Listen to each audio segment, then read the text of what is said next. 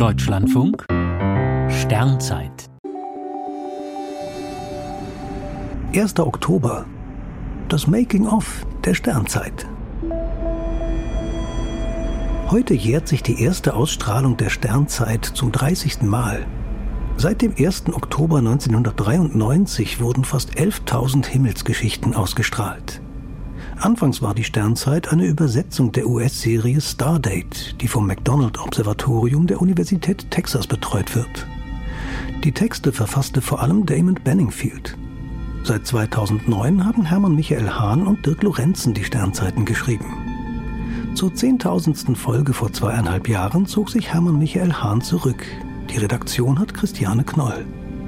Anfangs sprachen Günter Dübus und Klaus Eckert die Himmelsgeschichten. Seit 2009 gibt der Schauspieler Markus Scheumann, der nach Stationen in Düsseldorf und Zürich nun am Burgtheater in Wien engagiert ist, der Sternzeit ihren unverwechselbaren Klang. Die Stimme von Markus Scheumann ist von einem Musikbett unterlegt, das Maximilian Schönherr eigens für die Sternzeit komponiert hat. Die Produktion erfolgt in großen Blöcken. Alle zwei Monate sitzen Sprecher, Toningenieurin und Autor stundenlang im Studio und nehmen rund 60 Folgen auf. Dabei geht es ebenso konzentriert wie humorvoll zu. Das Team nimmt die Arbeit ernst, sich selbst aber nicht allzu sehr.